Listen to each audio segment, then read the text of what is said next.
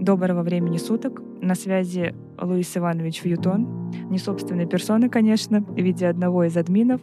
И сегодня к обсуждению у нас весьма щепетильная тема, касаемая NFT. Там NFT, как угодно можно называть. Многие уже слышали о ней. Многие, наверное, не особо понимают эту тему, вообще даже не понимают, что это такое. Многие разбираются в ней настолько хорошо, что мы сегодня решили позвать их к нам. Кстати, мы сами выпустили NFT. У нас это такие пиксельные 3D-карточки с мировыми селебрити, и даже смогли продать их. А теперь ближе к делу. Сегодня у нас в гостях те, кто провели первый в России концентрат по NFT и криптогеймингу в онлайн-формате. Это была такая э, достаточно необычная онлайн-трансляция целых две тысячи слушателей. Итак, встречайте Женя Плотникова, как раз э, тот человек, кто все это провернул, и э, Павел Христенко, модератор концентрата, целых пять часов модерировал все мероприятия, э, директор АНО «Цифровые технологии». Yo, всем привет. Привет-привет. И у нас в гостях еще также digital-художник, э, создатель э, супер крутых работ э, Макс Арнаутов. И, наверное, уже весь Инстаграм знает о его digital-шубке Bottega Veneta. Всем привет. Ну, не знаю, весь Инстаграм — это преувеличение. Но главное, что мы все тут знаем. Ну, да, да. Э, сегодня будет очень много интересных вещей, ответов на разные вопросы из реального мира, из мета-мира. И такой, наверное, просто крутой разговор по душам первый вопрос э, к ребятам. Как вы вообще пришли к этой идее с концентратом? Вообще долго ли в жизнь воплощали? Потому что действительно очень крутой формат узнать все и сразу. Ну что, события развиваются стремительно, но сейчас как никогда надо активизировать, мне кажется, новые возможности и использовать э, новые открывающиеся пути заработка. Будущее, как мы уже все поняли, за рынком криптовалюты. Каждый день по этому вопросу выходит миллион новостей. Это уже точно ясно, и вклад в свое развитие в этой сфере принесет а, огромные плоды. Но в какой-то момент я поняла, что слово метавселенная звучит а, просто везде, слишком часто. Кто-то уже закатывал глаза, мне кажется, в последнее время, когда выходила очередная новость, что какой-то бренд создал свои NFT или купил новую землю метавселенной, но большинство, мне кажется, примерно все вообще не знают, что это такое и как конкретно а, можно это использовать для себя вот что именно делать конкретно мне, куда идти, как покупать, как заходить в этот рынок, куда переводить, в общем, куда бежать, ничего не понятно. И вот в этот момент мы решили, собственно говоря, организовать такой интенсив, чтобы каждый смог узнать основы и не просто узнать, а конкретно применить новые знания на практике. Мы пригласили лучших экспертов рынка, правда, не побоюсь так сказать, а, попросили Высшую школу экономики помочь нам в разработке программы и подготовили уникальный интенсив. Как ты правильно сказала, за пять часов в VR-студию мы прокачали почти 2000 человек и уверена, что помогли им стать э, своими в так называемом мета-мире. Как приумножить, сохранить капитал через крипту, где и как создать свой первый NFT.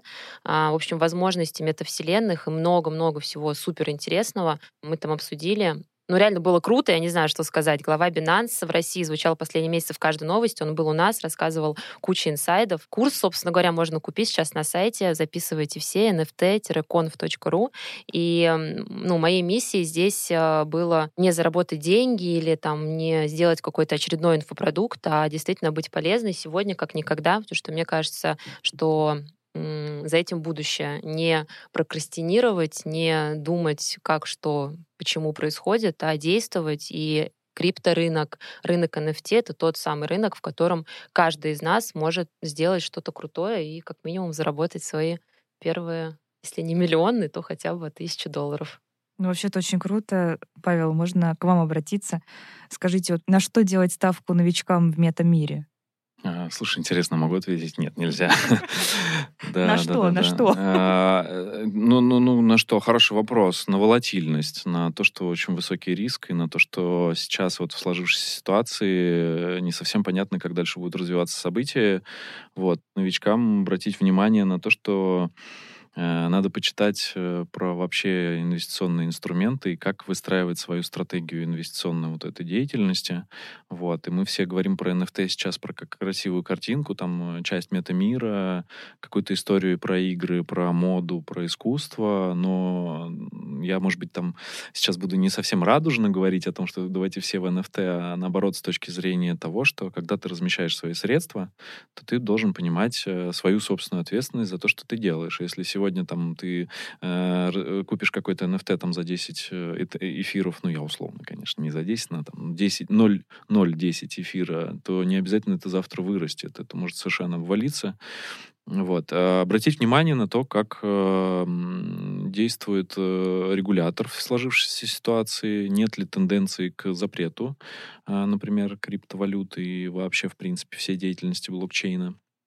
Вот, насколько регулятор хочет свои фиатные средства переводить в крипту, может быть, их как-то подводить под законку и принимать тогда решения уже исходя из этих рисков. Вот, потому что Китай там очень большой, большой пример, и что будет дальше с криптовалютой у нас в стране, тоже непонятно, потому что ну, мы все знаем события с визой, с, э, невозможно, там, с мастером, с невозможностью оплаты, с э, тем рынком, который там был серым, может быть, он стал чуть-чуть более темным, ушел больше больше в черный.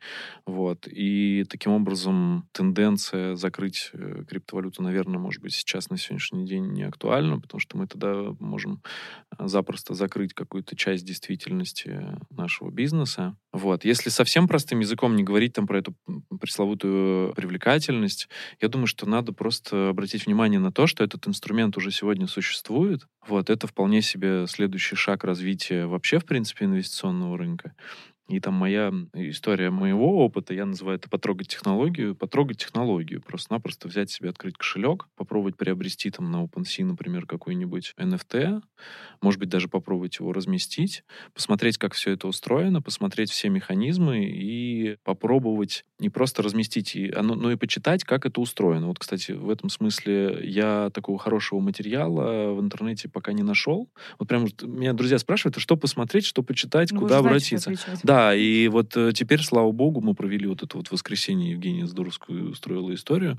Мне кажется, вот э, как раз появляется тот самый ресурс, на который надо обратить внимание, использовать его, и как раз, исходя из этого, принять решение, поучаствовать, получить свой первый опыт и дальше использовать знания инвестиционной привлекательности, понять, где, на каких площадках можно размещать, какие кошельки там холодные и горячие существуют, начать деятельность инвестиционную свою в этой области. Потому что депозиты и вложения в ценные бумаги — это уже вполне себе вчерашний день.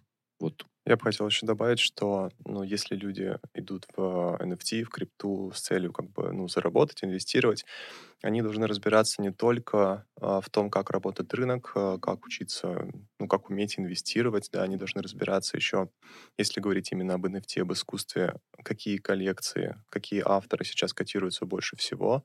То есть нужно уметь разбираться еще а, именно арт пространстве да, э, внутри NFT, потому что если вы просто зайдете на любой маркетплейс и купите любую картиночку за 0.01 эфир и будете ждать, пока она вырастет, как бы так не работает. А, нужно также отслеживать да, что сейчас актуально, что сейчас э, приобретается, какие сейчас тенденции. То есть, по сути, вам нужно изучать несколько сфер сразу, не только э, со стороны инвестиций бизнеса, но и со стороны вот этой э, NFT-тусовки, арт-тусовки, да, что сейчас более востребовано. Ну, кстати, интересный вопрос. А как конкретно изучать?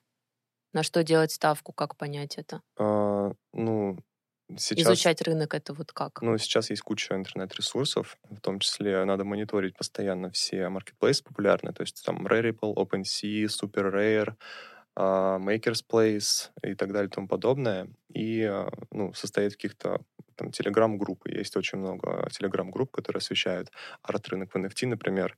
А, группа в Телеграме очень популярная NFT Bastards, которую создал Brickspacer. Это очень знаменитый русский художник, который был одним из пионеров NFT в России. И у них очень классная платформа, у них очень много информации. Они бесплатно абсолютно рассказывают, что такое NFT, как туда залезть. Постоянно постят самые горячие дропы на маркетплейсах, да, то есть там дроп дня, коллекция, типа что вышло, кто что выпускает, анализирует. Это очень хороший ресурс. А скажите, я вот вас перебью, а вообще сколько должно, по вашему мнению, вот такую работу проводить? То есть, мне кажется, один, наверное, один художник вряд ли сможет да, проводить проводить такую огромную аналитику, а, Нет, у них там ловить студен- команда, То есть он- такая команда да, должна быть? Конечно, ну, я имею в виду, что основатель... э, как бы, Нет, я понимаю, да, просто вот интересно, сколько должно быть человек, допустим, чтобы огорить вот это вот NFT-искусство. Просто мне кажется, даже вот а, мы можем сделать, наверное, выводы, исходя из своего опыта, а, просто чтобы выложить, наверное, даже больше 50 NFT, все равно нужно затратить какое-то количество времени, просто чтобы даже загрузиться на площадку. Это такая достаточно монотонная работа, и вот, наверное, ну, на мой взгляд, а, наверное, художник э, один вот сам по себе вряд ли справится э, с такой работой, вот если он новичок в этом. То есть вот как можно, наверное, прошариться в этой теме? Ну, искать комьюнити. Опять Искать же, комьюнити, хотя да. бы даже через тот же ресурс, который я указал Мгм. а, до этого. То есть в любом случае все зависит от а, нетворкинга, да, потому что чем больше ты общаешься с разными людьми, ты изучаешь их опыт, приобретаешь свой, и в любом случае это такая тема сейчас, что нету вот открытого, открытой информации, а, однобокой и универсальной для всех, что вот надо делать так. Потому что рынок молодой, развивающийся, как бы много чего происходит, каждый месяц что-то меняется, кто-то а, выходит на первые места, лидирует, да, в плане там продаж, кто-то делает вообще какие-то новые невероятные штуки, и вот очень много факторов влияют все вместе. Поэтому надо мониторить каждый день, если вам действительно это интересно. Сидеть в этих чатах, искать комьюнити, общаться на форумах, искать информацию и так далее. То есть это такой постоянный круговорот поиска информации, актуальной в любом случае. Ну плюс развивать свое собственное видение как бы чувство, потому что чем больше информации у нас скапливается, тем лучше мы начинаем чувствовать и, наверное, даже прогнозировать. И так ну, с любой сферой жизни, в принципе. Здесь то же самое. Я так понимаю, что вы вот э, ушли полностью в digital, да? То есть вы сейчас, у вас работа, так сказать, в мета-мире. Вот как вообще вам было трудно этот шаг ступить? Или, наоборот, почувствовали себя, может быть, э, более, не знаю, там, уверенно? Ну, смотрите, у меня вообще так произошло, что я, ну, вообще я 7 лет занимался татуировкой. Э, Я профессиональный татуировщик, э, я выстроил достаточно успешную карьеру, да, типа не буду недооценивать.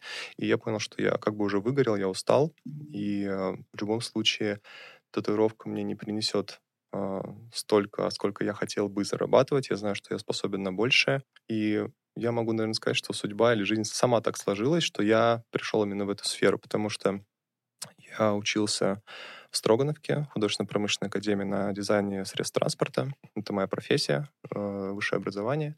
Вот. И потом я ушел в татуировку параллельно и не занимался ничем другим. Но у меня настолько много навыков было помимо, то есть я умел и моделить, и в фотошопе я профессионально работаю, плюс я и монтировать умею, снимать. У меня жена fashion-блогер. Э, Это вот одна из важных э, составляющих, почему я ушел именно сейчас. Важная составляющая. Так, отметили, зафиксировали. Вот, ну просто а, как бы я люблю моду, я в ней разбираюсь, я за ней слежу, я там покупаю постоянно что-то, как и моя жена, она вообще э, любитель. Вот, и мы как бы на этой волне, у меня просто сложился в голове пазл. Я почувствовал вот эти вот тенденции в прошлом году, в конце прошлого года, что так, все идет в NFT, все об этом говорят, все, все разговоры про метавселенную, про цифру, про виртуальность. И я понял, что сейчас идеальный момент, чтобы выплеснуть весь свой э, потенциал, который внутри свербит и говорит, чувак, тебе нужно делать именно сейчас. Если поздно, ну, если будешь делать это позже, то все. Я просто м, резко понял, что мне нужно делать digital fashion, да, мне нравится такой контент, я хотел бы его создавать, и я начал, вот. И э, как А что именно, расскажи, с чего ты начал? а, У меня была такая концепция, я хотел вести изначально, а, как я начинал вести, как бы fashion-блог, но с элементами дополненной реальности. То есть я там, например, фоткаю себя и себе а, моделю digital вещи. Да, digital вещи. и как Можно бы, произносить слово Инстаграм, интересно? Произносить можно. а, вот, и как бы на себе моделить и прифотошапливать, э, если можно так сказать, а, digital вещи, и, собственно, так строить свой, э, свой контент. Но сейчас я понимаю, что я больше, наверное, про художник-дизайнер, да, то есть мне нравится именно с нуля создавать какие-то миры, изображения, картины и так далее. Вот. э, Но все это связано как бы с моей любовью к моде. Я люблю моделить вещи, создавать их в 3D. Плюс мне нравится все, что связано с а, промышленным дизайном, технической составляющей. Сейчас стараюсь это объединять в своих работах. А, Пока что у меня очень плотная занятость. У меня нет возможности плотно там, выделить себе месяц. Вот все, я этот весь месяц сейчас буду делать только свое творчество, а, чтобы там развивать себя как художника, зарабатывать себе имя, выкладывать NFT. Сейчас я работаю над генеративной NFT-коллекцией для одних ребят. А, у них команда разбросана по всему миру. Кто-то сидит в Сальвадоре, кто-то в Лондоне, в Англии. В общем, я работаю над очень большой генеративкой. И впоследствии это... Генеративка — это что значит? А, генеративная коллекция — это когда у тебя есть один персонаж, какой-то там, например, человечек. Ты для него делаешь, например, 100 разных вещей, типа бейсболки, там, ботинки, украшения, очки, аксессуары. И все это потом загоняется в специальный алгоритм, и алгоритм перемешивает все эти вещи и получается у тебя несколько тысяч уникальных этих персонажей, одетых в разные вещи. Конечно, там есть э, своя степень уникальности персонажей, да, то есть какие-то есть редкие, и обычно делается так, что э, создатели коллекции, они выкладывают несколько, это называется sneak peeks, то есть это 10-15 хорошо отрендеренных, э, качественных э, картинок вот этого персонажа в одежде, да, привлекательных, сочных, чтобы люди видели, как это будет выглядеть. Но вся остальная коллекция, э, ты покупаешь как бы кота в мешке, то есть ты покупаешь бокс, да, мистери бокс, токен, и только потом ты видишь, что ты купил, что тебе попалось. Вот, и, э, соответственно, чем более редкий у тебя персонаж, тем более э, высоко он будет цениться и дороже стоить. И впоследствии вся эта коллекция, на основе этой коллекции будет разработана игра на игровом движке, мультиплатформенная, скорее всего, где у каждого, кто купил свой вот этот NFT-персонаж, у него будет свой аватар внутри этой игры. Соответственно, потом можно будет менять аватаров, продавать, э, менять вещи на нем и так далее. То есть это очень популярная сейчас сфера play to earn то есть или Gamify. Gamify сейчас просто на пике всех тенденций. Вот у нас сейчас есть а, такой небольшой комьюнити художников, группа. Мы с ними общаемся, сейчас думаем над общими проектами. И а, девушка, которая нас организовала, это Оля Дворецкая, она, наверное, в России такая на, на слуху, она продюсер. Она же не в России уже. Ну да, она сейчас в Дубае, но душой в России. Она с нами. Она с нами. Вот, она сейчас в Дубае. Каждый день на каких-то криптоконференциях она говорит, что GameFi — это просто топ-топ. Сейчас все за этот GameFi. И что ну, все Ну, давайте хотят... разъясним э, на всякий случай для всех, что это именно такое. Axie Infinity — это не то? А, да. Плюс... А, Вы, кстати, слышали этот скандал, что кто-то там украл э, денег на очень большую сумму у Axie Infinity? По-моему, первый раз такое было. Ну, то есть даже люди уже до туда добрались. Надо быть аккуратным. Что мошенничества очень много там, да, это да. отдельная ну, тема. Ну, это, Давай вернемся. Вообще, мне кажется, тема фишинга и мошенничества — это классика. Людям просто надо быть осторожнее и не разбрасываться своими криптокошельками, где попало. Вот и все. То есть надо сначала подумать, перед чем ты что-то делаешь. Я слышала записывать там свои все данные на бумажке. И потом в сейф класть или, или зарывать. Ну да, если ты делаешь, например, кошелек на метамаске, да. Meta... А, Они прям даже советуют ну, там, фразу дают метамаск. Да, да. Фразу. А, траст, траст. Вот э, ты, короче, в общем, траст — это криптокошелек. Один из э, Э, многих криптокошельков. И, например, когда вы создаете себе криптокошелек на платформе Trust, вам э, не дают создать свой логин и пароль, вам дают э, кодовую фразу из 12 случайно сгенерированных слов, которую вы записываете там на листочке, да, и храните в сейфе, либо вся в заметках закрытых, и вы никому не должны никогда показывать этот код. Если вы его кому-то дадите, все, у вас, ну, ваш кошелек доступен. Вот поэтому есть такие понятия, как холодный Я так пароль Сбербанка храню тоже. Правильно. Потом есть такое понятие, как... Один, один, один, Есть такое понятие, как холодный кошелек и горячий. Да, то есть холодный — это когда ваш кошелек э, на флешке, на каком-то внешнем носителе. Ну, когда с деньгами и без. И только при подсоединении этого устройства к компьютеру, да, там, неважно, вы имеете э, возможность пользоваться своим кошельком. Горячий — это, соответственно, просто онлайн-кошелек, от которого есть у вас секретная фраза. Но вернемся в Gamify. В общем, тенденция такова, как я уже сказал, что все уходят в играбельность, потому что просто сами по себе NFT-картинки, они как бы... Это уже немножко надоело. То есть, когда ты покупаешь NFT от каких-то топовых авторов, всегда обычно в смарт-контракте у вас прописывается какие плюшки вы получите а, при покупке этого NFT. То есть вы не получаете просто только картинку, да, там этой скучной обезьянки, Board Ape, скучающий. Вот. Вы еще получаете э, возможность там использовать ее как товарный знак, да, использовать в своих продуктах, коммерческое использование. Вот. Либо каждый художник, каждая команда разработчиков придумает свой, свои собственные условия, как вы можете потом использовать NFT. Например, некоторые сейчас делают, допустим, генеративная коллекция аватаров, вы покупаете картиночку красивенькую, все классно, но помимо аватара вам там будет произведена 3D-моделька физическая. Этого аватара, выслана вам по почте в стеклянной баночке, там супер красиво, плюс вы получаете эксклюзивный доступ там, к группе Discord, где будут какие-то эксклюзивные а, материалы для вас, то есть вас приобщают внутреннему комьюнити этой как бы коллекции, этого мира. То есть, по сути, каждый автор или каждая группа разработчиков сейчас стремится выстраивать свой вот этот мир, который будет двигаться, который будет живым, и многие сейчас смотрят в сторону создания игры на основе своей собственной коллекции. Да, в этом как бы и вся суть, что вы не просто делаете красивые картинки, вы еще даете людям возможность не только э, в мета-мире использовать эти аватары, которые они купили, а если это еще игра Play to Earn, вы можете еще и зарабатывать на этом. То есть все это завязано в любом случае на блокчейне, на криптовалюте, и это дает очень большой простор для действия. Получается, что GameFi — это, собственно говоря, просто игра, а, базирующаяся на блокчейне, которая дает тебе возможность зарабатывать деньги, да, то есть гейм-игра, finance, да, финансы, да. вот, и, э, соответственно, все это базируется на невзаимозаменяемых да, токенах, все верно. правильно? Вот. А, соответственно, про вот то, что ты говоришь, X Infinity, действительно, вот я сейчас подсмотрела, что а, благодаря, соответственно, вот этой платформе и такому направлению в прошлом месяце, ой, в прошлом, в общем, как сказать, тоже, видимо, не месяца. В общем, X Infinity а, недавно получили прибыль свыше 800 миллионов долларов. Вот, такая наша новая реальность. Где еще можно заработать такие бабки? Да, вот смотрите, я хотела, кстати, такой вопрос поднять. Вот раньше были NFT, сейчас вы говорите, что это скучно, неинтересно, все перешли в геймфи. А дальше, вот куда все перейдут дальше? Что будет э, интересно публике?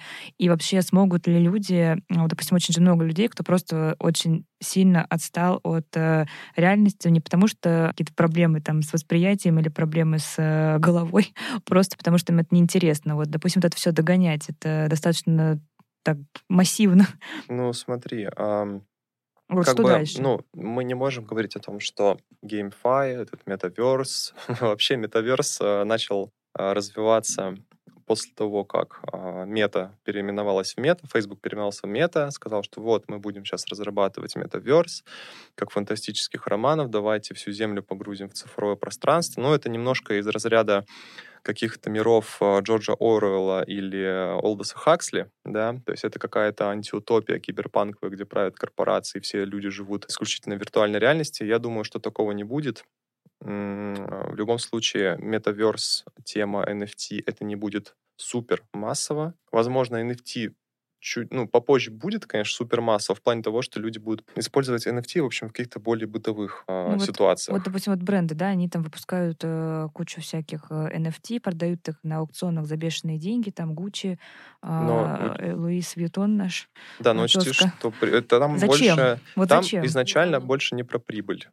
Вот, потому что если у тебя есть бренд, и ты, э, ну, небольшой, да, допустим, вот ты, там, э, русский локальный бренд, да, и ты захотел выпустить NFT, ты не должен смотреть на это как на способ заработка. Прежде всего, это имиджевая история. Если мы говорим о брендах-гигантах, э, Gucci, Louis Vuitton, э, там, Adidas, Balenciaga, для них э, это уже заработок. То есть там люди настолько, настолько у них э, популярный бренд, и что они могут себе уже позволить, скажем так, зарабатывать на этом. Но если ты э, бренд поменьше э, калибром, То есть то Глория для Джинс тебя... не может сделать NFT. Ну, она может и может, но выхлоп от этого не будет, потому что это масс-маркет, да, Gloria Jeans, э, как бы это масс-маркет. Мгм. Она нужна для удовлетворения каких-то потребностей в плане одежды, и об NFT здесь речи не идет. Слушайте, ну вот э, давайте так вот, если кратко. Понятно, что там этот рынок сейчас дает возможность новых заработков, нового там применения своих возможностей, но вы, вам не кажется, что это too much, и что это уже как условно какой-то пузырь, когда, например, там самая дорогая вилла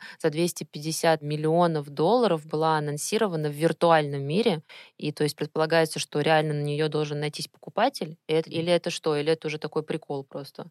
Не, мне кажется, это не прикол. А мне кажется, немножко надо на шаг назад, потому что вот я сейчас слышу такое небольшое, прости, пожалуйста, лицемерие с твоей стороны. Сейчас объясню. Вот смотри, я знаю, кто такой Жан-Мишель Баскиа, и ты наверняка тоже знаешь, кто это такой. Я знаю, кто такой Кит Херинг, э, я знаю, кто такой Энди Уорхол. Это те самые люди, которые начинали свою карьеру в мире, э, когда американские галеристы решили поднять, ну, собственно, интерес к американскому искусству и на пустом месте создать суперкрутых, э, ценных художников, художников, которых э, можно было продавать за много-много денег. А если говорить про Энди Уорхола и его мечту о том, что каждый человек в этом мире получит свои там пять сколько-то времени популярности, то вот мы к этому пришли.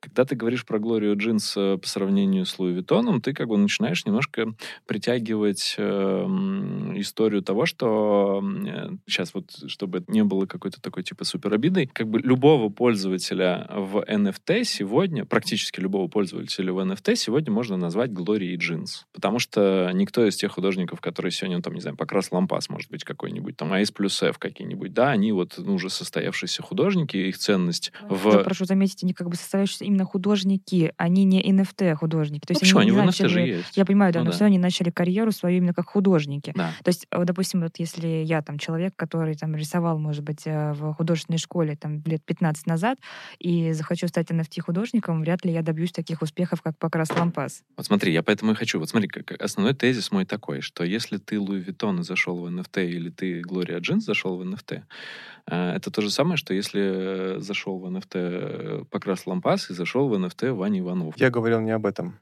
Не, нет, смотри, я сейчас, э, ты поймешь, к чему я. А, я к тому, что NFT это такая новая сущность, которая вообще непонятно каким образом оценивается сейчас. Это новые э, вложения.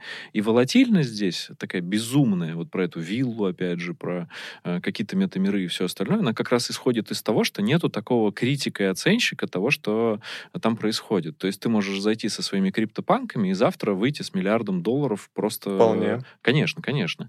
Вот. И здесь когда мы говорим про вот ты говоришь про завтра, что будет завтра, мы еще в сегодня не разобрались, потому что сегодня то, что создается, это воздух. Мы качаем воздух. Я думаю, что это будет абсолютно точно такая же проблема, как с доткомами, и рано или поздно все это нафиг разлетится, потому что люди поймут, что это все не фиатно, и все это супер-супер э, нерелевантно тем ценностям, которые, к которым люди привыкли. Ты же не просто так употребляешь термин, там, большинство людей не понимает, как это. Вот. Какой тезис? Тезис очень простой. Мы сейчас зарабатываем на воздухе, это это можно сделать. Это как МММ. Вот, это все будет нагнетаться, нагнетаться, нагнетаться, поскольку в NFT рынке... Кого посадят потом? А, слушай, я думаю, что посадить здесь будет сложно. Почему? Потому что следующий мой тезис, NFT рынок такой крутой, потому что это супер классная история того, как черные деньги запихнуть хоть в какую-то ценность. И дальше, если ты не обналичиваешь или ты не заходишь туда фиатными вложениями, а все это у тебя идет там в рамках твоего криптокошелька, ты как бы становишься неизвестным. Вот, и ты можешь обладать чем-то, э, какой-то ценностью, якобы ценностью, которую мы сейчас ну, называем ценностью. В общем, в этом мире какого-то искусства, которое, в общем, может быть совершенно и не искусством. Вот, опять же, я здесь не хочу лицемерить э, и там э, классическую старую модель признания вот этого якобы качества или там, ну, не якобы качества, но условно, например, я думаю, что криптопанки проживут в Википедии как ссылка на то, что это было одно из первых, из первых таких вот э, NFT событий, но они явно не протянут, как э, Мона Лиза в э, Лувре, там не будут, скорее всего, может быть и будут, не знаю, я тут тоже не готов ответить. К чему я это? К тому, что сейчас настолько непонятно, насколько ценность того, что размещается в NFT, а, вообще соответствует реальности, Поэтому на этом можно сейчас очень классно зарабатывать. Дальше этот рынок начнет там регуляторно в него начнет входить, начнет, начнут создаваться те же самые сообщества, которые будут говорить, э, та же самая там э, Оля, э, которые будут говорить, что вот э, Покрас Лампас, он крутой, идите его покупайте, завтра он будет стоить еще дороже. А вот э, Макс Петров не очень крутой, его, наверное, не стоит на него покупать. Хотя сегодня он стоит дорого. Я вообще говорил изначально об этом, я не знаю, каким словам моим ты... Я про Глорию Джинс, потому что ты сказал, что это масс-маркет, он не имеет права на существование. Я не говорил, не имеет Значит, права. я неправильно понял. Ну, я смысле, говорил про что... то, что разница в том, что когда в NFT заходит гигант по типу Balenciaga, Louis Vuitton и Gucci, и бренд, который, у которого аудитория, во-первых, ну, она целевая аудитория совсем другая. Конечно. То есть целевая аудитория Louis Vuitton, ну, то есть все, кто модник, интересуются люксом, показами, они готовы покупать бренд, готовы покупать его приколюшки, фишки, участвовать в их мероприятиях. То есть это как бы их такое, такая игра. У Gloria Jeans а, целевая аудитория совсем другая. Это люди, которые не имеют таких сверхприбылей, чтобы позволить себе пойти в ЦУМ, закупиться э, люксиком, да, и им, в принципе, NFT от Gloria Jeans не будет интересно. Ну, ты же знаешь, да, что оборот Зары, э, какой-нибудь H&M, там сильно выше, чем оборот? Оборот не имеет значения, имеет значение целевая аудитория. Я сейчас не говорю о прибылях брендов, я говорю о том, что если Gloria Jeans э, выпустит, или там, не знаю, э, допустим, кто у нас там, эти смешные цены магазин, да, выпустит свой NFT, вряд ли он будет, э, ну, интересен, и там не будет столько заработка, как будет при продаже NFT от Louis Vuitton или Gucci. Я говорил Я о- об этом. Я сейчас так понимаю, что в целом, чтобы иметь успех в NFT, у тебя должен быть крутой социальный капитал. Потому что имя. сейчас самая такая перспективная сфера, из того, что я читала по NFT, это спорт. А Потому что там огромное как бы фанатское сообщество, которое готово все что угодно покупать, то, что связано там с их любимыми а, э, Я футбольными об этом же и говорил. То есть А можно я вас перебью просто? Смотрите, вот сейчас очень много мы видим там вот этих э, супер крутых статей о том, что ребенок э, нарисовал там столько-то, столько-то NFT, продал за бешеные деньги, и сейчас дети сами по себе действительно там, начиная с 10, там, 9 лет, они интересуются digital-искусством. Вот почему, допустим, эти дети не могут покупать э, те же NFT от Gloria Jeans? Ну, допустим, вот. Не, а Это я еще дальше возможно? пойду. Я сейчас абсолютно с тезисом твоим не согласен про социальный капитал и все остальное. Смотрите, есть очень клевая статистика. Это мой тезис. Подожди, нет, нет, я, я сейчас про то, что если ты Louis Vuitton, ты сразу заведомо становишься э, дорогим и богатым Потому что там есть люди среди аудитории бренда, есть люди, которым этот бренд интересен, и они Конечно. постоянно его покупают. То есть там Смотри. вовлеченность больше. Ну, Я ну, говорю нет, про э, это. смотри, лидогенерация — это как бы классическая история любого маркетинга, и тут я-то с тобой вообще, ну, если я поспорю, я нарушу все классические, значит, э, теории Заговора. э, заговора. Да-да-да. Ну, давайте так, давайте по-другому немножко на это посмотрим. Мы живем в мире ТикТока, мы вот там, я люблю... Уже нет. Ну, да, нет, ТикТок пока живем, в мире ТикТока живем пока. Ну как? Не, кстати, если Gloria Jeans выпустит свои NFT в коллаборации с какими-то там Hello Kitty, это будет просто, ну, взлет. То есть я в целом говорил о том, что если бренд, в принципе, не направлен на, во-первых, платежеспособную аудиторию, у них нет своего вот этого культа Мгм. себя самого, да, То есть прикоснись к чему-то. Да, я говорю о вопросе, а будет ли это им заработком, смогут ли на этом действительно заработать так хорошо, как люксовые бренды. Я никого не сегрегирую. Мгм. Я не говорю, что кому-то есть место, кому-то нет. То есть вы Я имеете в говорил- виду, что получить им прибыль, э, сверхприбыль по NFT от э, Balenciaga будет возможно, ежели, допустим, получить эту прибыль от э, какого-нибудь даже коллаба Glory Jeans и Hello Kitty. То есть именно вот вопрос именно идет в... Только, только деньгах. Gloria Jeans, например. Ну, да. нет, то я... Надо есть- кому-то прочекать, мне кажется, срочно. Вообще есть Глория Джинс в NFT? И Да сколько ними. стоит их? А то сейчас они нам там потом напишут. Не, ну подождите, я, Ребята, я, мы я, я продаем всё- наши я- NFT, всё Да, да, да, я все про лидогенерацию, про тезис. Мы, я понимаю, что сейчас все люди, которые находятся в мире NFT, поскольку правила не установлены, все начинают путаться, берут классические правила э, там, инвестиционного рынка там, или вообще правил построения э, рынка и натягивают их на, ну, поскольку знаний других нету, они натягивают их на те знания, которые у них есть по NFT и все остальное. Смотрите, я возвращаюсь в 21 год. В 21 году 9 песен, э, на которых заработали очень много бабла, были никому неизвестные авторы, разместившие свою песню в Ютьюбе. Вот э, э, это не Louis Vuitton. Это люди, которые своим вот этим вот появлением и там вирусным маркетингом, там, не знаю, какой-то случайной историей там... Ну, опять про маркетинг мы Конечно, но Значит, я- маркетинг, социальный капитал. Да, но я, но я иду от того, что этот человек, который не был известен, вдруг в прошлом году, там, не какой-то Radiohead там условный, или там Билли Айлиш заработала по отношению к этому человеку Так, м- поняла, миллиарды. суммируем. То есть ты топишь за то, что каждый человек имеет возможность так выстрелить. имеет возможность, потому что это складывается совершенно новый маркетинговый Мгм. мир, отношение мира к... Потому что если ты сегодня Луи Виттон крутой, а завтра твои логотипы вдруг начинают быть похожими на буквы, известные две буквы английского алфавита, то вдруг на тебя, тебя начинают просто, ну, там, все резко банить э, в системе. И в этом смысле, мне кажется, даже еще хуже, потому что ты под пристальным вниманием, и у тебя как бы э, твоя маркетинговая политика, она вполне себе коридорного типа. Ты не можешь уйти а, в- ну, там, я не помню, у Лувитона, по-моему, есть политика отсутствия скидок. Я не помню. По-моему, у Лувитона есть политика отсутствия скидок. Вот, и все. И ты как бы на этом повязан. У тебя маркетинговая стратегия, она известна. И ты в мире NFT с этой маркетинговой стратегией начинаешь как-то существовать. А человек, который туда заходит с э, криптопанками, продает их за миллиарды денег, у него вообще лидогенерация была с нуля до бесконечного, ну, бесконечности. И вот она, волатильность появляется. Я вот за что топлю, что Э, ну, бог с ней, Gloria Jeans, она для меня лично вот в этом вот, э, коридоре бизнеса, она такая же, как Louis Vuitton. Миллион, просто чуть-чуть у нее там меньше платежеспособность у покупателя потенциального, маркетинга там меньше оплачивается.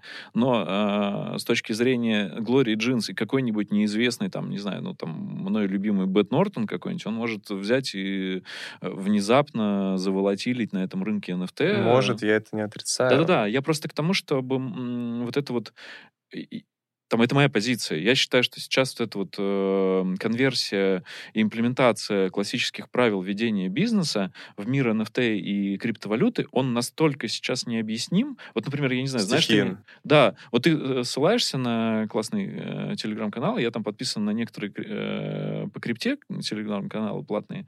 Вот, и знаешь, вот сейчас такая тенденция по всем крипто э, этим каналам, я э, удивительная, что оказывается технический анализ применим в криптовалюте. się Вот технический анализ, если там ты вкладывал когда-нибудь в акции и облигации, он неприменим в э, рынке ценных бумаг, ну, скажем так, э, ну, мало верующих э, в применении технического анализа. А вдруг в криптовалюте он начинает вырастать.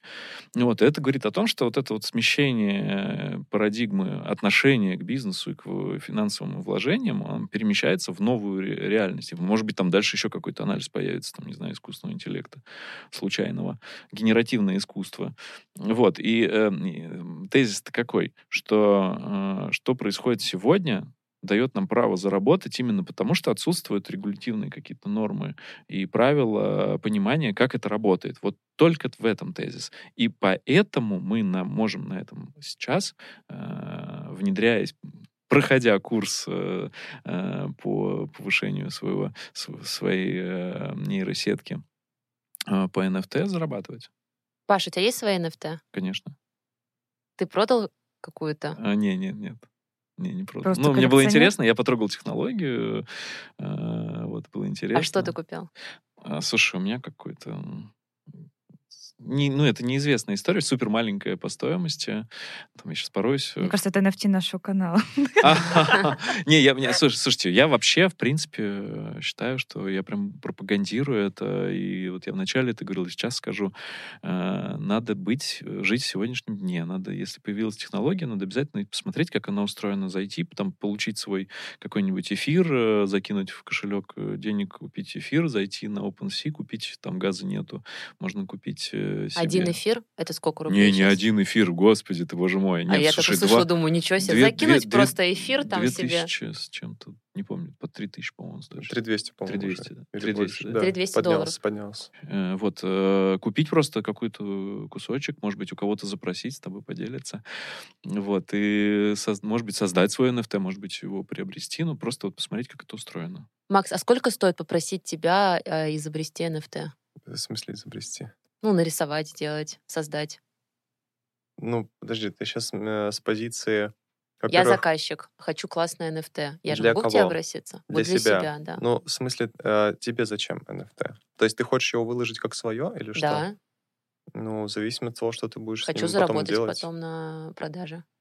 Ну, если у, тебя будет, картинку. если у тебя будет одна работа, ты вряд ли ее продашь. То сколько надо для счастья работ? 50 Понимаешь, тысяч, понимаешь, смотри, а, мы сейчас немножко возвращаемся вот к тому, о чем мы до этого говорили, о том, что каждый может типа стрельнуть, заработать, может, но а, уже NFT как бы, ну, не месяц, да, уже там пару-тройку лет, и как бы складываются определенные тенденции, потому что был период, когда люди скупали просто всех. То есть вот любой, а, ну, как повально пошла эта тема, и каждый художник, даже который не супер профессионал, который там вообще супер новичок, или который вообще не имеет к этому отношения, выкладывает какую-то просто, извините, хрень, да, которая за две минуты накалякала NFT, и люди покупали просто потому, что это на хайпе. И они скупали всех.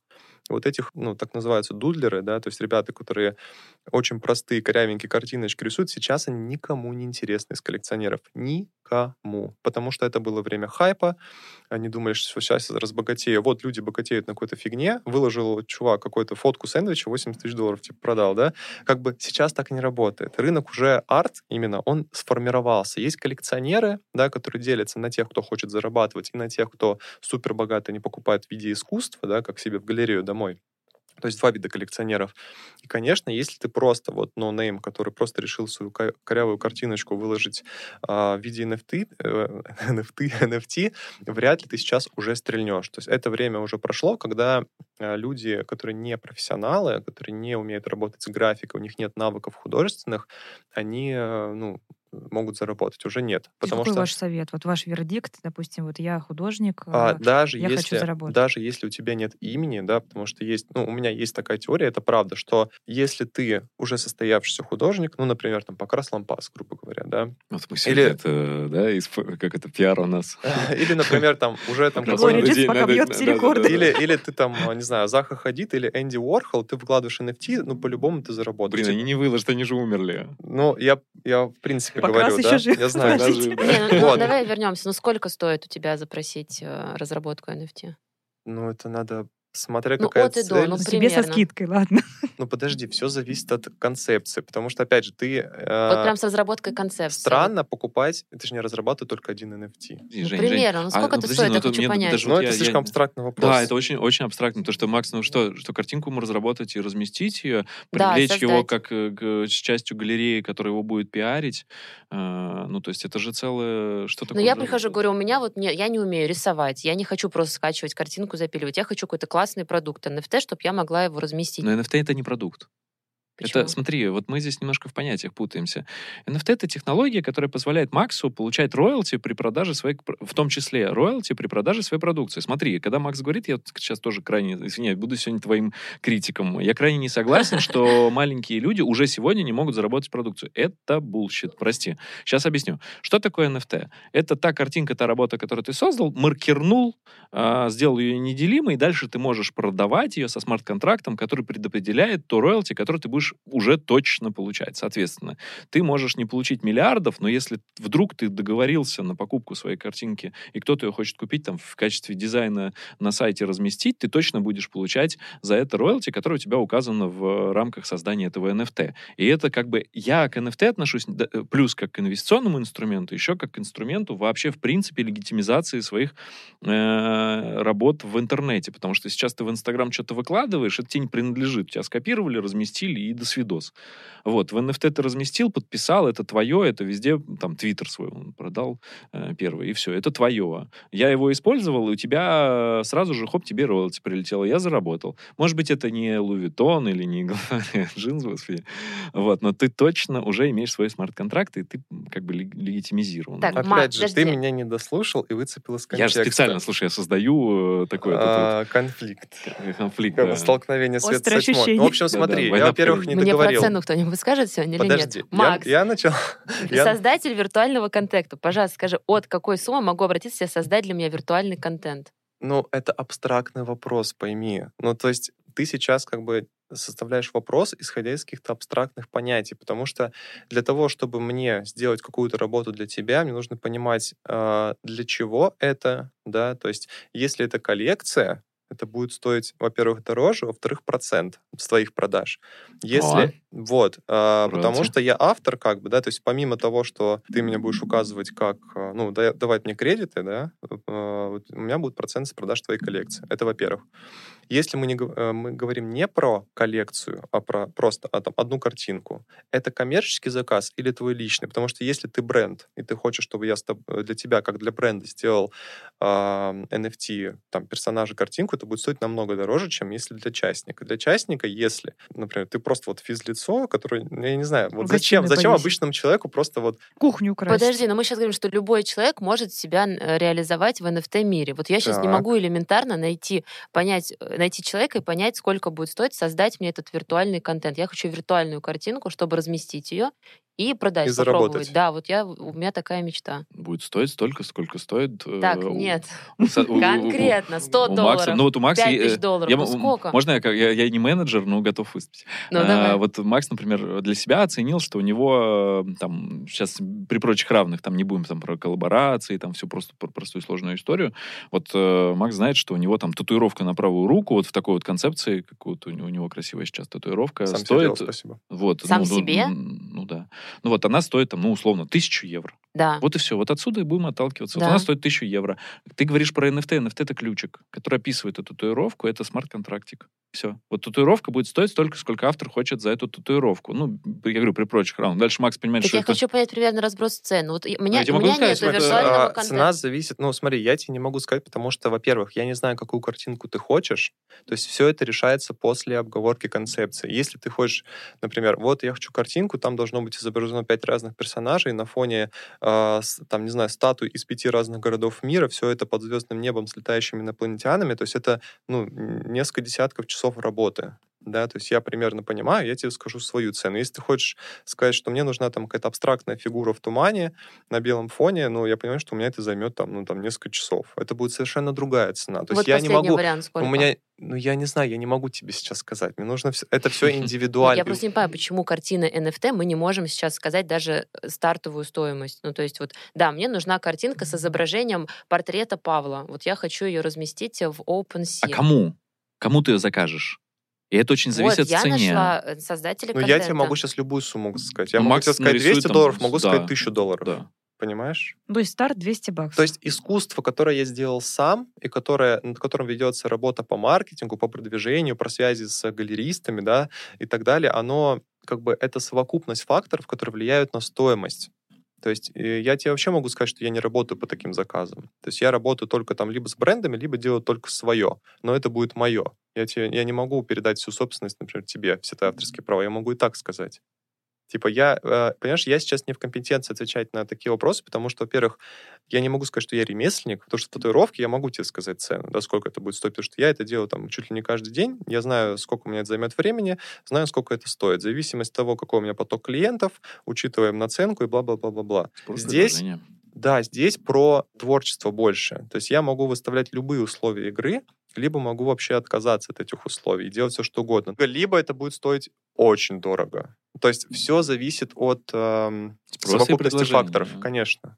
Ну, классическая модель, смотрите. То есть ты не заинтересован в туда. том, чтобы тебя люди находили и заказывали у тебя картинки сегодня? Никто не заказывает сейчас картинки, понимаешь? То есть твой вопрос, он вырван из какой-то абстрактной, э, э, хаотической пустоты, и просто вот Нет, мне не представлено. я? Я я про понимаю, это. почему такой вопрос, кстати, потому что вот на концентрате, так как я тоже его слушала, было очень много вопросов, что люди хотят начать как бы свою вот эту NFT-карьеру, но они боятся. То есть, э, Так и что- пусть пробуют сами делать. Зачем они тебе не покупать? хотят э, покупать, точнее, не хотят сами делать, потому что они хотят просто попробовать этот механизм. Ну, то есть они хотят найти каких-то художников, Да, исполнителей, да. которые Именно сделают как им... а, инвесторы, типа Так это таких, популярный э, очень запрос, ты зря так. Да. Ну, ну, ну, так это же вообще элементарно работа. Смотри, вот у нас мир был клевый, да, раньше вот, а, помните, масоны, да, почему масоны образовались? Потому что знания нельзя было передать, э, книгопечатания не было, и знания передавались уникально от одного человека к другому. Вот. Дальше появился там Гутенберг, и вдруг все стали классно знать, как камень обрабатывать. А теперь вообще еще круче. Теперь все становятся галеристами. Вот эти люди, которые заказывают картинки, хотят заказать картинки, они становятся галеристами. Вот. И раньше Третьяков собирал каких-то художников, делал из них знаменитыми, создавал спрос на рынке. А теперь ты приходишь и говоришь, нарисуй мне... Он макак все рисует, нарисуй мне тоже макаку, я ее сейчас размещу, и типа она будет самая Вот, видишь, крутая. для меня просто это странно. Меня больше всего волнует, да, где вот это еще и грань, э, как мы вот на концентрате э, говорили, э, где грань искусства и дизайна, потому что она сейчас супер размывается. Очень размывается. Просто ее, можно сказать, даже нету. Вот если Ворхол там э, копировал самого себя литографией там и там подписью только валидировал это все создание, как ки- кучу всех делали это все. Вот, то есть теперь вообще непонятно, что Кстати, вот искусство. хороший пример э, Реплянский, знаешь, наверное. Ну, конечно. Вот у него работы это и про искусство, с одной стороны, и про дизайн, потому что его персонажи, вот эти модельки, они настолько круто сделаны с точки зрения дизайна, по материалам, по, а, ну, в смысле, текстуры, которые накладывают, по освещению, по правильной композиции, по пропорциям. То есть там профессионально сделано с точки зрения дизайна, но в целом вся эта картинка — это про искусство. Ну, да, видишь, есть- э, как нам надо открыть Википедию описание, что-то, или там, не знаю, какой-то ресурс, и прочитать, что такое описание м, определение искусства, что такое дизайн. Потому что ну, половина художников, там, какой-нибудь Олег Дурягин, вот он э, дизайн или искусство. Ну, это риторический вопрос. Вот опять же, да, это вообще тема очень Вот, и раздутая, здесь, я вот, вот, и Миш Мост, там, мой любимый, который там, э, граффити это или искусство, да, там, несмотря на... Ну, смотря в каком контексте рассматривать. Вот, я это, о том же говорю, Третьяковская галерея, которая покупает Мишу моста, она считает, что это искусство, а я вот, например, не считаю, ну, там, я, не, я тоже считаю, что, потому что это уже выше, чем а, просто дворовая какая-то история. Вот, и NFT это абсолютно точно такая же история, которая сегодня находится без э, такого куратора или э, э, валидатора, вот, а рано или поздно появится какой-нибудь там э, галерист NFT, будет канал э, NFT галерист, и ты там будешь э, читать, э, что вот э, Павел Третьяков решил, что крипто-макаки, это криптопанки, господи, макаки, э, это прям вот верх-верх искусства, и они там будут просто... Нет, даже сейчас уже продаются там на аукционах, Сотбис там Конечно. и так далее. Ну, потому что продают воздух. Ну, слушай, э, ну, по чесноку, вот э, кто-то же определил, что Павел Филонов э, это не по цене не такой же, как э, э, Марк Ротко, да, там Павел Филонов со своими страданиями, Ленинградом, смертью под картиной, Марк Ротко, вот эти квадраты, там, ну, я обожаю всех, но э, как определить, почему Ротко стоит там до хренелиард, а Филонов меньше? Ну, это утрированно, можно сравнить кого угодно. То же самое и здесь. Кто определил, тот и определил. Кстати, по поводу воздуха, мыльного пузыря и хайпа. Ты в курсе про историю про CAA, про Celeb, которые скупали первые nft этих э, Board Apes ну, и так конечно, далее. Конечно. Ну, вот. Это чистой воды, накачка шарика абсолютно. Слушай, ну, ну расскажите, для всех у вас пошел уже какой-то такой между собой. А, в общем, а, ты, а, суть, да, да, а, э, а, да, да. Суть в чем? Один из самых популярных... А, сколько занимает по процентам OpenSea, ты не помнишь? Ой, не-не, я сейчас не помню. Ну, короче, да, в общем, OpenSea — это самый да, популярный да. marketplace, самый там распиаренный, грубо говоря, среди NFT. В общем, была волна, когда очень многие селебрити, американские в основном, они скупали этих NFT. А? Snoop Вот, вот, они, то есть Джастин Бибер, да, да там да, покупал. Да, да. И вот, есть, в общем, я не знаю, теория, не теория, проверенная или нет, я об этом читал, но я лично не делал свое собственное расследование, но э, расскажу, это очень интересно, то, что те селебы, которые покупали NFT, во-первых, они покупали это на OpenSea, за этими селебами стоит агентство CAA. CAA — это очень известное э, американское агентство талантов, да, в котором стоят и блогеры, инфлюенсеры, в общем, все там, очень много медийных публичных личностей, музыкантов, актеров и так далее. И суть в том, что CAA имеет очень большую долю в OpenSea. То есть это мог быть, так, могла быть такая договореночка, что я говорю, ребята, купите там этих э, криптопанков с OpenSea, мы вам отстегнем. То есть, по сути, они сами могли раздуть э, этот пузырь и раздуть хайп вокруг этого всего. Ну, То получилось есть, же. Ну да. Да, да, получилось. Но мы, мы просто говорим о том, что почему это работает и кто договорился, что NFT имеет ценность. То есть вот мы об этих сейчас вещах больше. То есть почему это, в принципе, имеет ценность. Классическая история, я вот уже упоминал про поп-арт. Э, та же самая история была, да, когда да, да, придумали, абсолютно. друг у друга перекупали, создавали ценность, и потом вдруг мир такой, опа, Искусство. литография может стоить, э, оказывается, ну, то есть, ну, ты понимаешь, вот печатная работа, реклам, рекламный плакат может стоить просто там миллионы ну, сейчас мы сказали, да, что это все уходит в геймфи, поэтому я думаю, что прям так уж не лопнет этот пузырь достаточно быстро. Нет. Слушай, ну вот, а вот как раз вот геймфи мне больше всего нравится. Почему? Потому что если мы говорим про искусство и дизайн, про NFT, когда используем NFT, эта история очень сложная, потому что здесь надо ценность доказать, если мы говорим про, ну, как картину, ну, условно, картину, это прям целая история, галерист через время, а когда мы приходим к фэшну и э, вот этому игровому миру, там, не знаю, к истории вот того, что здесь и сейчас, мне кажется, это сильно проще, и здесь ценность и оно как работает. раз... И оно прям вот, вот, я зашел, я никому не хочу доказывать, что мой Калашников в Counter-Strike стреляет плохо, я хочу, чтобы на нем там была гжель, условно, я готов за это отдать там миллион рублей. Все, это мне не нужен никакой галерист, который мне скажет, и ты заходишь в этот метамир с этим Калашниковым, все там тебя убивают, но неважно, все таки смотрят, во-во-во, То есть, получается, NFT теперь становится более функциональным инструментом. Ну, не просто а, вот, это ценится так, а это ценится так. Нет, теперь ты можешь купить у, у этого чувака NFT, и ты можешь это применить. То есть все, у тебя есть аватар, с которым ты можешь играть в игру, то есть это уже функционал, то есть понятно, зачем это купил и почему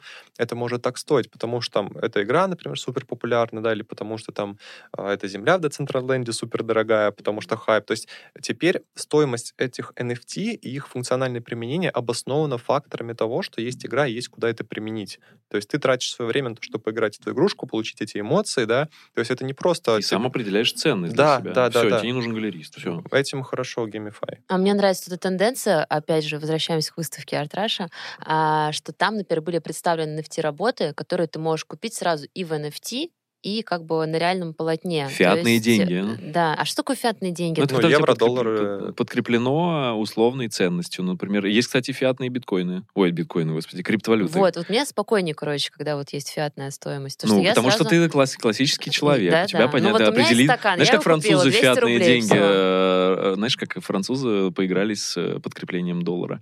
Они, значит, э, вернули американцам доллары и заставили их золото обеспечить. Это первый был, по-моему, французский? Президент, который смог это сделать. Первый последний, к сожалению. Первый, который смог, потом доллар открепили от, от золота, И, к- и к поэтому... нефти его. Вот, ну, там э, по-разному все привязки. Вот и- и интересно, что сейчас вот эта фиатность человеку в голове, ну, по крайней мере, там, поколению, какому-то поколению там точно понятно. Ну, когда ты можешь потрогать руками, ты окей, такой, да-да-да, это ценность, сто процентов. Квартира — это ценность. Вот. А молодому поколению уже как бы в sharing-экономике вот эта фиатность, она немножко по-другому устроена, она там в голове эта ценность. Я сегодня снимаю квартиру здесь, мне не обязательно ей обладать, я ее могу снять. У меня там фиатность, например, там в каких-то моих hard и soft-скиллах, которые я могу реализовать э, и на это получить э, услугу или там, не знаю, еще что-то. Вот. И что касается, говорю, фиатности э, именно вот этот art-рынка, да, рынок, там ты говоришь, есть физическое, есть digital. Помним, да, как сделал замечательный Бэнкси, который создал работу, сфотографировал и уничтожил. Вот. И получил там, ну, за- завел загнал в NFT и продает за- замечательно все это в э, digital. Вот. И мне кажется, это как раз игра на тех самых вот э, поколенческих страхах, когда как так, у меня есть NFT, но у меня нет самой картины. Ну что это такое? Вот. Вот и все абсолютно. Это Кстати, просто... То есть нам не понять это, да?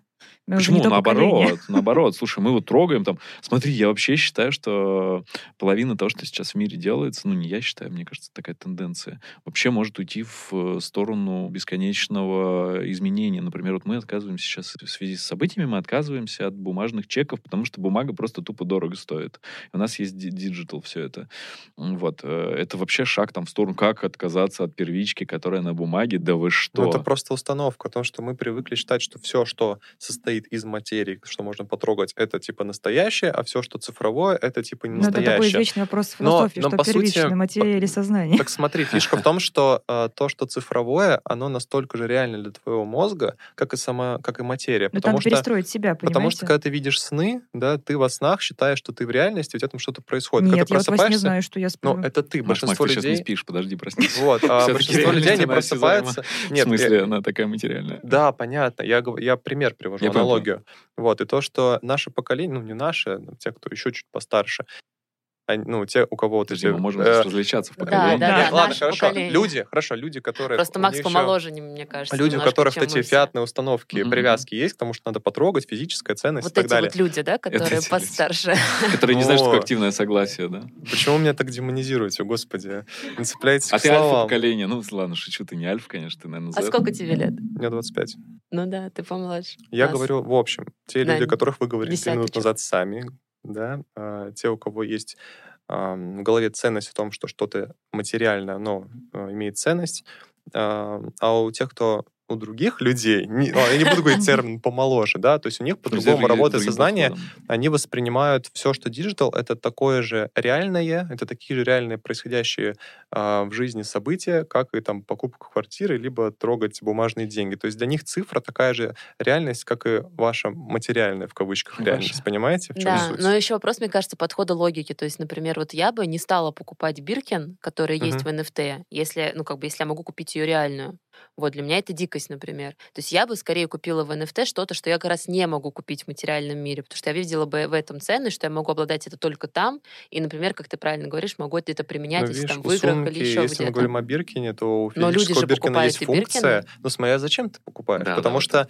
А, потому что, например, если мы говорим, ну, э, если говорить о, вот, опять же, этом цифровом а, метаверсе, то есть люди покупают, некоторые люди, у которых есть а, деньги, они покупают эти штуки, чтобы, ну, как предмет роскоши похвастаться, что вот у тебя это есть. Да, то есть тебе ты не покупаешь это с целью там, носить эту сумку в жизни или чтобы твой аватар носил эту сумку. Даже об этом мы будем говорить. Еще такой вопрос. Вот смотрите, все говорят про вот, показывать э, сумку Биркин в метавселенной. Но вот больше, большое количество людей спрашивают, как попасть в эту метавселенную. То есть я обязательно должен в какой-то игре быть задействован? Или вот просто бац, я захожу, открываю приложение, я в метавселенной? Ну, пока метавселенная не существует как таковой, как она изначально Да, но сумки Биркин уже раскуплены.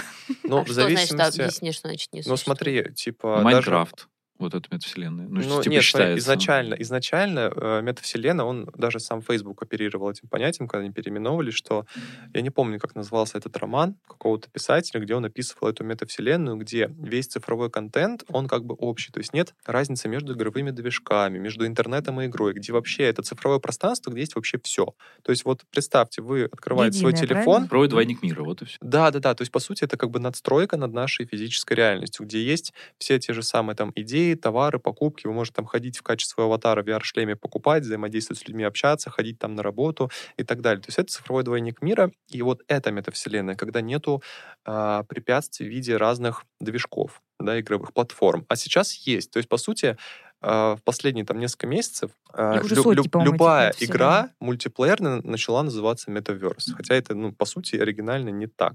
Слушай, мы на концентрате, помните, об этом говорили, что был такой один из вопросов классных, э, что вот я поиграл, например, в Counter-Strike, купил там классную винтовку, и теперь мне надоел Counter-Strike, и хочу перейти в GTA, там, не знаю, Вот. купить машинку, хочу поменять э, винтовку на машинку. Вот, вот это и есть метамир. Вот э, метамир должен позволять тебе шерить контент из одной игры в другую. То есть Авито например. Там придумать.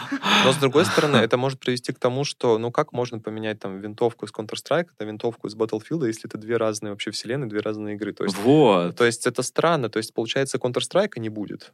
Нет, подождите, а Battlefield у тебя не будет, они появляется все будут крипто- э, криптовалюта внутри криптовалюты, внутри криптовалютного мира.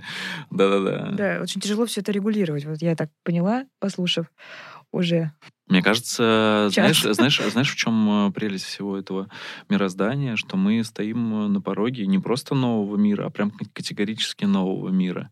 Прям совсем нем. категорически. Да, мы, ну, причем, да, да, мы уже абсолютно точно в нем. И никто не знает, э, что делать дальше, потому что, э, если мы говорим, там, вот ты сейчас классную историю про юридическую, э, про юридические аспекты, мы уже точно потерялись. Ну, то есть, если у нас сейчас не возникнет какого-нибудь машиночитаемого права в ближайшие, прям буквально, там, не знаю, месяцы, не думаю, даже годы, то тогда мы начнем упираться, как вот, э, ну, мы там сейчас, ну, все знают, что Инстаграм, да, и там, меты запрещены на территории. Что это значит? Ну, как можно запретить? Это значит, надо запретить параллельно еще VPN, еще кучу инструментов, которые дают э, Нет, возможность сказали же, доступа. что обычные пользователи, юзеры, они могут использовать нет, Инстаграм. Я к тому, что Для смотри, бизнеса э, это ну да, ты мне там размещать, там какую-то коммерциализацию и все остальное, там офис э, закрыли э, там на, на территории государства, когда запретили. Но в глобально что такое запретить? Раньше запретил все, и тебя как бы ну нету, не Ну, существует это же вообще. физический мир. Конечно, а сейчас ну ну запрети. Ну, ну что это значит? Ну Мне запретил. кажется, хотели я. бы чему? запретили бы. Ну, я к тому, что я открываю и смотрю там, ну, условно, с, при- э, с применением Молодец, супер, определенных... ты просто Не, хотел я- я- тем. Я нет, я, я, я не Ты открываю. знаешь, я- как обойти я не знаю, систему? вообще меня ничего нету, я нет, у меня нет в соцсетях. Я, э, Нет, дай- я можно, я я хочу купить квартиру, мне нужна ипотека. Нет, имею в виду, ты э, к чему-то имел в виду это к применению к метаверсу или что? А, к тому, вот мы, мы сейчас просто про юридические аспекты дошли, и действительно вот сейчас эта вся регуляция, она вообще отсутствует. Ну, Например, э, я взял и там условно в игре э, убил тебя, в игре в самой, там, не знаю, не убил, там, не знаю, там, на машине, там, в GTA, отнял у тебя просто вот внутри игры, отнял у тебя... Но это суть игры, к сожалению. Ну да, ну а ты за это заплатил вполне себе конкретно фиатные деньги за, на покупку. Это потратил там свои нормы часы, тебе за них дали там зарплату, ты ее взял, преобразовал в винтовку, и вдруг у тебя движок позволяет эту винтовку при моменте, когда тебе Присвоить. там присвоить, да, и, и в смысле? Рэкет.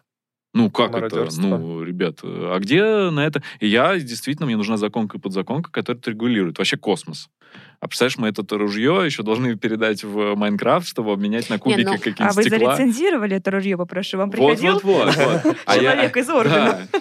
Ну, на Вот. Филиппинах же они как-то вот умудрились все это организовать, насколько я знаю, у них там официально налогообложение есть, э, как бы метавселенных и все-все-все. Но у тебя, если говорить про Филиппины, там а, налогообложением просто абсолютно понятный вот эти вот обмен э, фиатных денег на крипту, и крипту на товар, и у тебя вот это вот все монетизируется. Я имею в виду, что там условно какие-то этические принципы, какие-то принципы там вот э, уголовного права, которые уже там распространяются на воровство, там, не знаю, рэкет, кражу и все остальное внутри мира. Внутри мира. Ну вот э, ты в Майнкрафт играешь, тебе подошли там под тобой кубики под Майнкрафт, или ты упал в лаву какой-нибудь, умер, потерял на этом какой-то вполне себе конкретную снарягу, и, и что дальше? Главное, чтобы там не было здесь ну, ЛГБТ какое-нибудь сообщество, и не пошло-поехало. А мне кажется, может. Вот эта грань, кстати, где вот мы сейчас рассматриваем сюжет. Ты играешь в Майнкрафт на сервере, да, к тебе подошли, тебя ограбили, ты возрождаешься уже без своих накопленных ресурсов за целый день. Но все понимают, что это игра. Это просто опыт, это развлечение, да, как бы ты просто в игре, и поэтому ничего страшного. Но если мы начнем игры воспринимать как а, вторую реальность, где у тебя есть наказание за каждое твое действие, то тогда, блин, ну это потеряется. странно. Это уже будет не игра, да. это будет вторая жизнь, по сути как бы. А где-то будет игра? Вот То есть будут игры внутри найти. игр? Да. Слушай, Интернет я, внутри интернета. Я, я, я вообще, знаешь, я, ну, я не знаю, там у меня вселенная в голове все-таки такая больше старая, как у меня родители там воспитывали, но мне вообще очень хотелось бы, как какой-нибудь Кроненберг там или еще какие-нибудь реальности из кино. А, я бы такой сидел, из дома не выходил, у меня бы белок там прям напрямую в кровь поступал, чтобы, э, ну, и там и витамины какие-то. Я нахожусь, получаю свой дофамин, серотонин в этих всех метамирах, Слушай, по факту, давай вот по-хорошему. Это очень страшные истории, страшные Страшная, мысли. Конечно. Вот мы встаем с утра, тратим там, ну, я давай так условно, час просто физиологического перемещения себя из одного э, пространства в другое, чтобы что? Ну, чтобы находиться просто в другом пространстве, чтобы что? Чтобы вот как-то монетизировать свою умственную деятельность. Ну, я там не говорю там просто танкостроение какое-нибудь или еще какую-нибудь историю, но вот про управленческие качества и функции. Вот. И дальше, кстати, прикольно, что вот этот ковид и волна ковида, она как бы не позволяет человечеству больше находиться в старом мире, просто она говорит, давай, давай, давай, ты раньше говорил про удаленный доступ, не было законки, а теперь вот тебе просто нет выбора.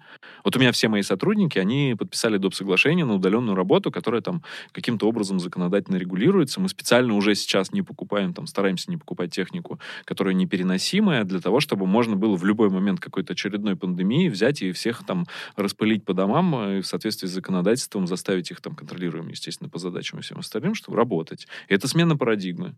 Если раньше ноутбук был там супер роскошью, сегодня это просто вот как бы средство передвижения. Это инструмент там сотрудника любого. Надеюсь, я не застану этот мир, потому что для меня это просто звучит как катастрофа. now. Я даже не могу в зуме общаться с людьми. Мне так нужно всех потрогать, увидеть, не знаю, обняться при встрече. Мне кажется, это так важно. Ну, слушай, ну это все уходит в какие-то... Ну, если развивать тему, это уходит в глубокие конспирологические теории о там, хозяевах Земли, чего они хотят, как бы, да, потому что там... Я хоть согласна. Все хотят этим. загнать, э, сделать из человека да. не человека, а какую-то да. новую сущность, что нам не нужно больше наше физическое тело, чтобы угу. жить. Нам нужно только наше зрение и сознание, чтобы пребывать в метамирах, где у нас есть все права, типа а в физическом мире у нас типа их нет. Мы все живем... Ну, же правило этого Ну, фильм «Матрица», короче. Да, ну, ну то есть, есть это все туда идет. Слушай, а, не знаю, есть смысл... Предлагаю оставить это на следующий наш а, подкаст. Да, у меня к Максу вопрос. А ты какую выбрал, синюю или красную? Белую. А, Хороший вопрос. Да, да. Но ты помнишь, чем заканчивается «Матрица»? А, нет, я не смотрел последнюю часть. То, что даже реально... Сейчас спойлер, спойлер. Даже там тот реальный мир, куда переместился Нео, это тоже часть матрицы. Ну, слушай. Поэтому тут нет разницы, выберешь ты синюю или красную. У меня аж мурашки побежали. Такое красивое, мне кажется, прям завершение. Типа задуматься, подумать, взять чашечку кофе. Или парам, что парам, сейчас, парам. когда вы слушаете, это уже может быть вечер, бокальчик вина. И подумать про наше будущее, метавселенная. Главное, слишком не загоняться, иначе кукухой можно поехать. Да, парам-парам-пам.